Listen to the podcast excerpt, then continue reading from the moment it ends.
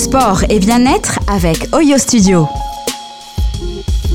Allez, maintenant on va prendre un petit peu de temps pour nous avec euh, sport et bien-être, comme chaque mois, avec notre amie Ingrid qui nous a rejoint. Bonjour Ingrid. Bonjour James, bonjour à tous. Aujourd'hui, tu as envie de penser un peu à nos summer body, j'ai l'impression. oui, en fait, bah voilà, le, printemps vient d'arriver. Ouais. Forcément, avec le printemps, l'envie un petit peu de se remettre au sport. On, voilà, on retrouve ça euh, chaque année. En tout cas, moi, je les vois, les élèves au studio qui reviennent. On sait que les, après le printemps, c'est l'été, que les vacances vont arriver. On, on sait qu'on va devoir se mettre en maillot de bain. Donc, on se remet au sport. Mmh. Alors, il y a un grand classique que je voulais aborder. C'est pas le sport de manière générale, mais un grand classique qui est le gainage. Mhm. Parce qu'en fait, je pense qu'un des premiers trucs qu'on peut faire à la maison, c'est du gainage. Ouais. Mais pour autant, il faut le faire bien pour que ce soit Mhm. efficace. Alors moi, j'ai une petite question pour toi, James. Euh, si je te dis faire du gainage, c'est quoi?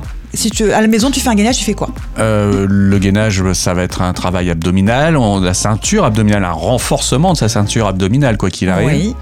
Alors ça se produit soit sur euh, une façon bah, de, de- de s'entraîner euh, allongé au sol et se relever, ou alors euh, faire une planche. Ok.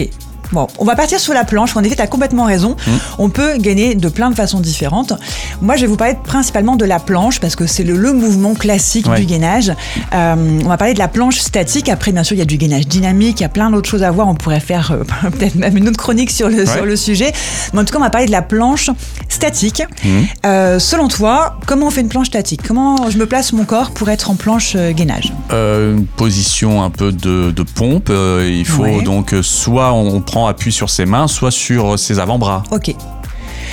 Eh bien, ça me va très bien comme réponse, mais Ouf. je pense que c'est clairement insuffisant pour faire un gainage. Parce Ouais. qu'en fait, tu as euh, la réponse euh, que, que tout le monde va mettre en place. Mhm. Faire une planche, faire un gainage, c'est se placer en, position de pompe euh, sur les avant-bras, sur les mains, en effet bras tendus, et, euh, et ça s'arrête là souvent. Mhm. Et en fait, il y a plein de choses à mettre en place pour avoir un gainage efficace. Parce que figure-toi que tu pourrais très bien te mettre dans cette position de planche et ne pas du tout être gainé. Mhm.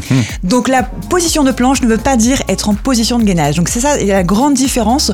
Beaucoup de gens se disent bah je me mets en planche, c'est bon, je gaine. Ouais. Pas du tout. On Ouais. pourrait très bien être en planche, complètement relâché au niveau des abdominaux et il n'y Ah, aurait pas de travail abdominal. Ah, ah. Alors, pour vous expliquer un petit peu comment faire un bon gainage, je vais décomposer et, co- et commencer par vous apprendre un petit peu les couches musculaires au niveau des abdos. Je vais essayer de faire simple parce que évidemment il n'y a pas d'image à la radio.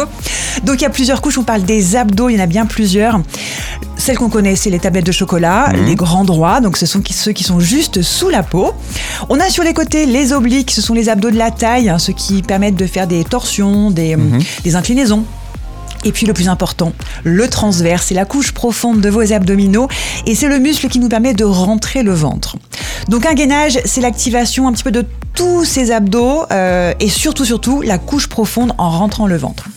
Donc la première chose à faire euh, quand on est en planche, c'est ça sera cet engagement des abdos profonds, de remonter le nombril vers l'intérieur. Comme ce qu'on fait en pilates. Exactement. En fait, le pilate, c'est du gainage. C'est du gainage en plein de positions différentes, mais c'est du gainage. Donc l'activation, qu'on peut appeler en pilate l'activation du centre du corps, donc c'est cet ensemble de, de différents abdos qu'on va activer. Là, tu vas commencer à être en gainage.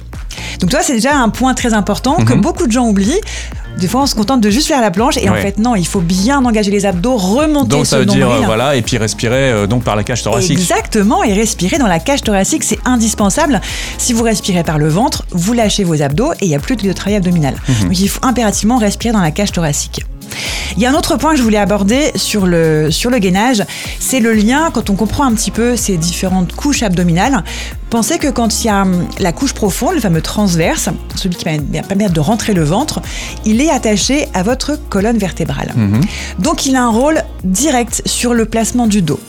Alors il y a un truc qui va être très très important quand on fait un gainage, c'est de s'auto-grandir. Déjà rien que sur une chaise, on peut le sentir. Tu tu es assis en face de moi, tu es sur ta chaise, essaye de te relâcher, de te tasser un petit peu. Tu sentiras que le ventre, Ouais. il n'est pas du tout tenu. À l'inverse, grandis-toi. Pousse Ouais. le sommet du crâne, vous pouvez le faire hein, si vous êtes dans votre voiture ou ailleurs. Grandissez-vous, Mhm. vous allez voir que le ventre rentre tout seul. Tout à fait. Il y a déjà un début d'activation de, des abdos profonds. Donc, dans un gainage, il faudra impérativement placer son dos dans l'autograndissement. Alors, je vous donne des petits conseils pour le faire, parce que c'est facile à dire comme ça à la radio, mais comment se mettre dans l'autograndissement? Mon petit conseil, quand on fait un gainage, moi, je vous conseille de le faire déjà plutôt sur les euh, bras tendus, plutôt que sur les avant-bras. C'est pas mauvais de le faire sur les avant-bras, mais je trouve qu'il y a un meilleur placement. C'est plus facile de se placer quand on est débutant, en tout cas, avec les bras tendus. Et en plus, il est un petit peu plus simple à mettre en place. euh, plus, plus simple physiquement, on va dire. Donc on est sur un, un quatre pattes sur son tapis, d'accord il faut commencer donc sur les genoux. sur les genoux. Voilà, on est en Ouais. position quad- quadrupédie, les deux mains posées, les bras tendus. La première chose à faire, c'est de se repousser vraiment fort dans les bras. Ok, Mhm. on se repousse à fond. Deuxième chose, on va parler de l'autograndissement.